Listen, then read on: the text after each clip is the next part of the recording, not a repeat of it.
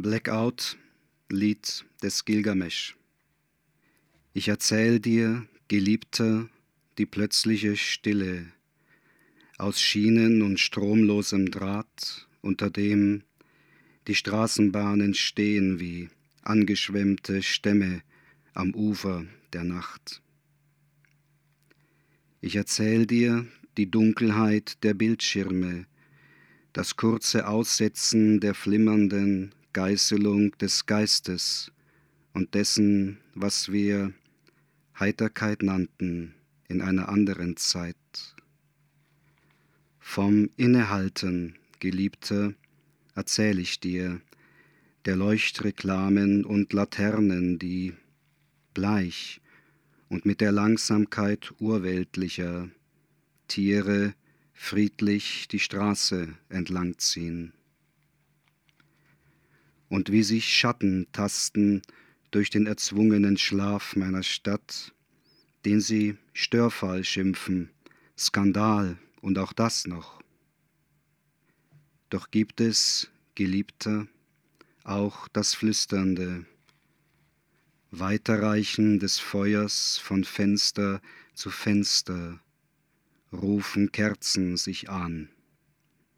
Und die Funkmasten sind Zedern, die Wohnblocks die mächtigen Berge des Libanon, wo du Wache hieltst, über mein Träumen einen Kreis zogst um meine Angst am Rande von Ishtars Wald. Ich wünschte, Enkido, du legtest deine Haut zu meiner auf den Asphalt und lehrtest mich, Freund sein wieder, das Lesen der Sterne. Weiche Anomalie. So hatten wir die Stadt noch nicht gesehen, einen Himmel, Frost durchglüht aus Amber, aus dem Schnee fiel, Schnee. Alles stand still, stand, die Straßenbahnen schliefen, weiter im Depot und weiter wuchs vor unseren Türen Weiß. Das Weiß bis zu den Hüften wanderte der Blick auf sanften Hügelreihen, die sich wellten über Schilder Autos, Litfaßsäulen. Jedes Ding in seinem eigenen Märchen schwebte unberührt über den Morgen und einer sagte Kindheit und stand mittendrin. Durchbruch. Längst war der Weg von uns abgekommen, als wir, Abenteurer, den Farn teilten mit unseren Trekkingstiefeln, unvermittelt die Lichtung betraten. Laub lag herum wie goldene Fische, die uns sofort die Beine hochsprangen. Wir aber richteten lässig die Augen auf die dämmernde Wiese hatte der Wald schwarze Felsen geworfen, die als Perlenschnur flüchtender Wildschweine krachend im Gehölz verschwanden.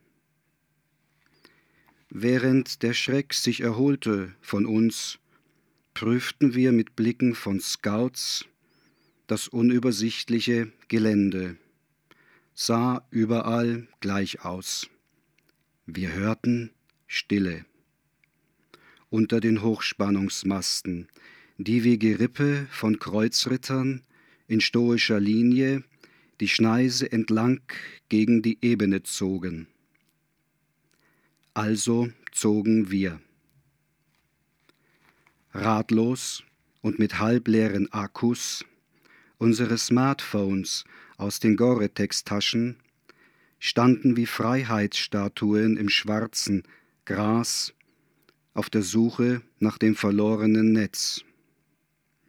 Fanden wir nur elektrisches Summen, den Geheimcode der Starkstrombahn über uns. Schlug Nebel zusammen, als mit Gebell und deutlichem Knacken der Wald unsere Fährte aufnahm. Kritik der reinen Unvernunft. Jetzt nimm doch endlich die Zunge wieder raus, so viel Liebe hält doch keiner aus, und du mach den Mund zu, lass den Kant auf und da. Schon wieder Brüste, die stehen so golden nach Süden und so voll, kommen rund der Hesperiden hintern mit nem Schwarzstring unterm Hauch, hautdünnem Weiß und ner Hand drauf, die darf, das kann ja nicht wahr sein, da geht einem doch der reine Verstand ins Auge und das transzendentale Ich auf in der Hose und nicht mehr unter. Stadt meine. Meine stolze Stadt platzt wieder, aus allen Wursthautnähten, Senf gesprenkelt, schlagen Mäntel sich mit Plastiktüten durch zum Glühweinstand. In meine Stadt führen alle Wege zur Zeit. Meine Stadt ist nicht Rom. Meine Stadt liegt nicht am Meer, leider. Doch in ihren Buchten ankern Panoramabusskreuzer bei Flut, spült es hysterische Mütter an, der Hand hysterischer Kinder auf den Weihnachtsmarkt über meine Stadt fegen Touristen-Tsunamis. Kyrie eleison, doch kein Advent erbarmte sich je. Am Ende meiner Flucht schimmert auf den Freiflächen mondheller Parks der einsame Raureif, unberührt wie weißer Sand auf Atollen, auf dem ich wandle, die Stille teile in Stille und rhythmisches Knacken gefrorener Hundekacke unter den Camelboots. Kilikien die Pforte ist geöffnet. Karobbaum, ein Traum aus weißem Aphodil, die Fähren Zyperns gleiten durch die Orchideen. Zwei Delfine springen über dem Schlüsselbein, atmet das Amulett, das Blau ist Botschaft, löscht den bösen Blick. Die Hand der Fatima ein Feigenbaldachin, Jasmin und Lokumperlen weben Mauersegler sich in den Mandelschlaf.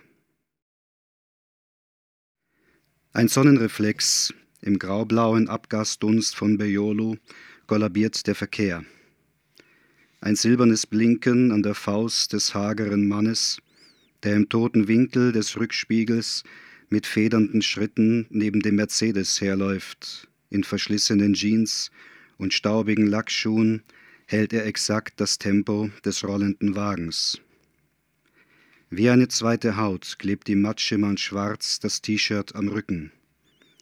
Das Aufblitzen des Schlagrings, der dumpfe Knall, das Bersten der Scheibe. Ein Splitterregen prasselt auf dem Beifahrersitz, während die Frau erschrocken das Steuer herumreißt endet ihr Schrei mit dem Aufprall des Autos am Laternenmast, schleudert ihr Kopf gegen das Lenkrad. Der Mann greift durchs Fenster, reißt die lederne Tasche vom Sitz, presst sie mit beiden Händen an die trichterförmig eingefallene Brust, rennt auf den Gehsteig mitten durch drei Männer hindurch, strauchelt, taumelt, dreht sich einmal um die eigene Achse, mit weit aufgerissenen Augen fängt er sich wieder, sprintet schwer atmend zu den Hunderten von Stiegen, die steil in die Tiefe hinabführen, rennt und springt von Treppenabsatz zu Absatz, gefolgt von den Männern, gehetzt von den wütenden Schreien, die ihn wie Pfeile von oben in den Rücken treffen, rennt und springt er hinunter, hinunter zum goldenen Horn. Die Brücke von Bolvadin.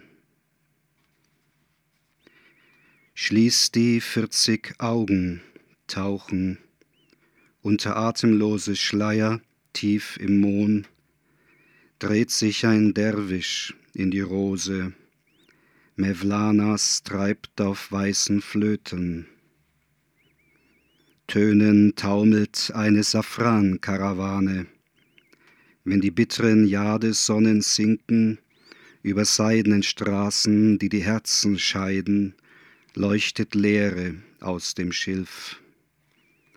Rohr steigen, dreißig Vögel, sieben Täler weit, die Trommeln treiben und das Ziel ist keins, die Bögen überschlagen sich zum Tanz der Pfeiler um das Licht, gewordene Wort, Anal Hack.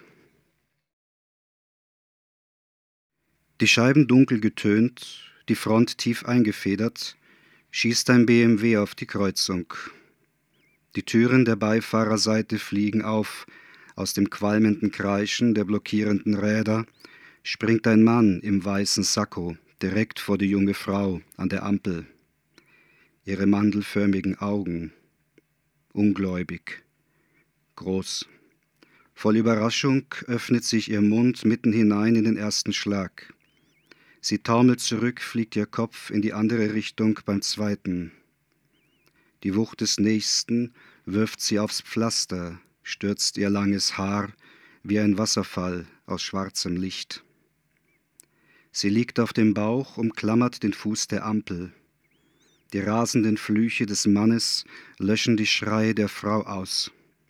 Er packt ihr Haar, wickelt es sich mit einer Bewegung aus dem Handgelenk einmal um die Faust, zerrt die sich windende, halb stolpernde, halb kriechende Frau hinter sich her zum Wagen. Ihr hautenges, glitzerndes Kleid reißt tief ein, an der Seite des Brustkorbs schimmern blau-gelb Hämatome. Ihr Knie blutet, sie verliert einen High Heel. Die Hand eines zweiten Mannes packt die Frau im Nacken, reißt sie hinein. Der andere schleudert den Schuh hinterher, wirft die Tür zu, springt in den Wagen, der mit durchdrehenden Reifen Richtung Schischli davonrast. Passanten schauen schweigend dem Auto hinterher. Im beißenden Rauch aus verbranntem Gummi leuchtet eine Haarspange auf dem Asphalt, eine Spur glitzernder Glassteinchen. Wahn. Der See ist ein flügelloser Falter. Der Schnee frisst aus den Zähnen. Des Kaukasus fällt ein Fischer in den Staub vor Ishak Pascha der Palast der siebzehn Stürme und ein Esel, der nach Luft schreit, trägt zwei Körbe, schaukeln auf dem Horizont gebunden, schwarz wie abgebrannte Gebete. In einer Zitadelle drehte ein Blick sich um, doch nur der Falke kehrt zurück nach Hoschab. Wann gilt ein geschriebener Gedanke für Sie als abgeschlossen? Ähm, wenn ich vergessen habe, dass ich ihn geschrieben habe. Satzzeichen, sind sie eine perfekte Erfindung oder ein notwendiges Übel für Texte? Die Frage stellt sich mir nicht. Ich verwende manchmal Satzzeichen, manchmal nicht. Es kommt immer auf die Textumgebung an, in der ein Text entsteht. Ein Buch ist erschienen. Gehen Sie in die Buchhandlung, um es in der Auslage zu bestaunen? Nein, sicher nicht. Gibt es für Sie nach einer Lesung auch noch so etwas wie Lampenfieber? Danach? Danach überhaupt nicht. Die Würfel sind gefallen und dann kann ich nichts mehr dran ändern. Aber davor, davor gibt es Lampenfieber. Kommen wir noch zu den Stichworten. Stichwort Bleistift. Habe ich immer dabei. Stichwort Schreibblockade. Uff, ein großes Übel. Manchmal notwendig, um wieder Neues zu entdecken, damit man sich nicht selbst wiederholt. Aber unterm Strich äh, lieber nicht. Stichwort Wörterbuch. Ja, habe ich tatsächlich immer eins dabei, türkisch-deutsch, um türkische Gedichte zu übersetzen auf meinem Handy. Stichwort Bücherregal. Zu schnell, zu voll. Stichwort Gedankenstrich. Sparsam eingesetzt im Gedicht, sehr wirksam als retardierendes Element, vielleicht um Ruhe auch in den Text zu bringen. Aber ansonsten ist er mir zu phlegmatisch. Stichwort Altpapier. Entsteht eine ganze Menge, bis einmal ein Gedicht fertig ist.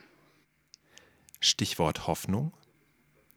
Ist blau, manchmal auch orange. Stichwort Poesie. Im Leben sein.